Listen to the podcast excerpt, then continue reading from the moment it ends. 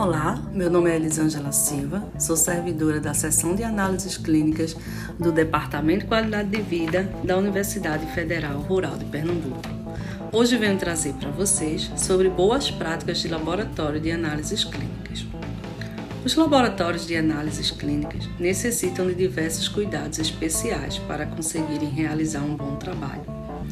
Esses cuidados vão desde o material a ser analisado até os equipamentos, manuseio, forma de trabalho, uso de EPIs, postura e técnica.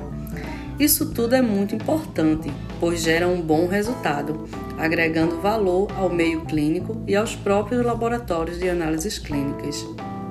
Nesse sentido, muitos quesitos devem ser observados e muitas regras e protocolos também devem ser seguidos.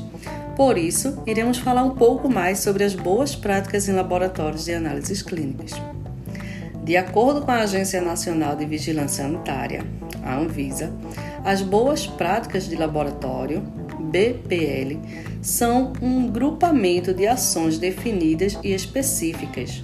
Essas ações passam pela análise do local, dos potenciais riscos e do nível de toxicidade dos produtos utilizados.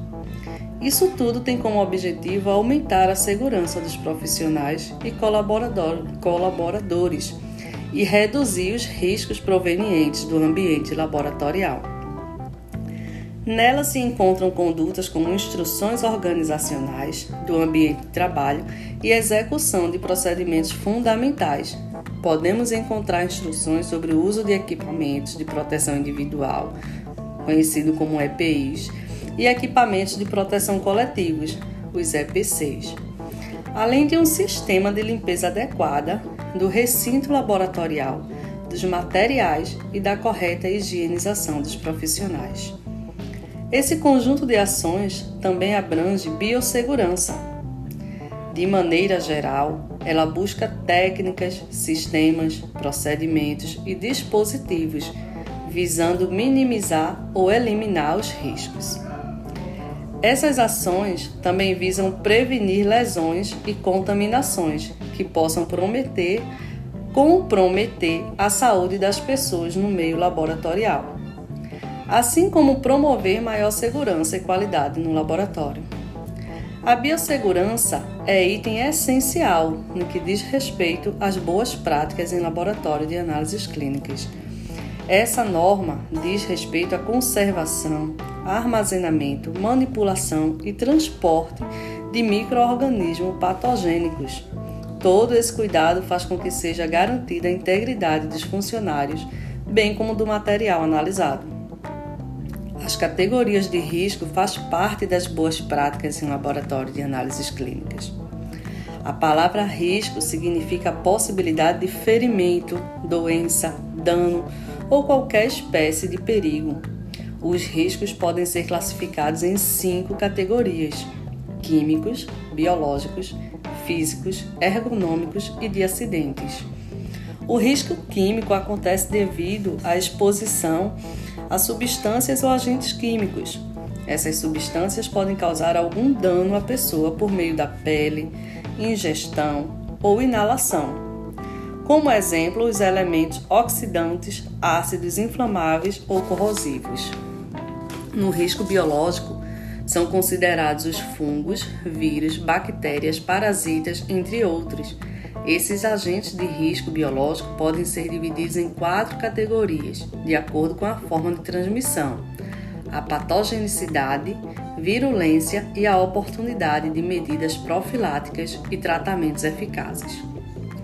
Risco físico compreende toda forma de exposição dos funcionários a qualquer tipo de energia. Por exemplo, frio e calor extremos, pressão, radiações ionizantes e não ionizantes, ruídos e vibrações. E o risco ergonômico? Esse corresponde a fatores que possam prejudicar os aspectos psicológicos, fisiológicos ou anatômicos do profissional, trazendo distúrbios osteomusculares, dores, disfunções e danos à saúde. Móveis e bancadas mal projetadas, elevação e carregamento de peso excessivo, movimentos repetitivos, postura estática ou dinâmica incorreta, ambiente de trabalho inadequado, seja temperatura e iluminação inapropriadas, e dificuldade no relacionamento interpessoal ocupacional são alguns exemplos de risco ergonômico. Risco de acidente é qualquer condição que traga perigo ao funcionário em algum momento e que possa prejudicar a sua integridade. Define-se por uma ação não planejada e danosa no ambiente de trabalho. Instrumentos de vidro, perfurantes ou cortantes, máquinas e equipamentos sem proteção, cilindros de gases e má organização do ambiente são fatores considerados nessa classificação. Para que seja mantido um bom ambiente de trabalho, com redução de riscos, melhora da produtividade e relacionamento e, consequentemente, bons resultados em relação às análises, é necessário seguir um protocolo de cuidados e regras. Os EPIs são itens obrigatórios e os próprios laboratórios devem fornecer de maneira suficiente e ter sempre à disposição.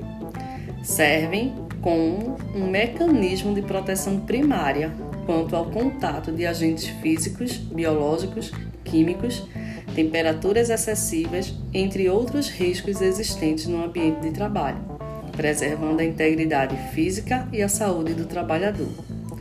Os principais EPIs são jaleco, luvas, protetores faciais, touca, protetores oculares e auditivos e calçados de segurança. Já os EPCs possuem a função de proteção à saúde dos profissionais no ambiente. Os principais são chuveiro de emergência, lava-óleos, autoclave, extintores de incêndio, kit de derramamento e cabines de segurança biológica. Portanto, para que seja mantido um bom ambiente de trabalho, com redução de riscos, melhora da produtividade e relacionamento e, consequentemente, bons resultados em relação às análises, é necessário e primordial seguir um protocolo de cuidados e regras. Espero que tenham gostado. Até a próxima!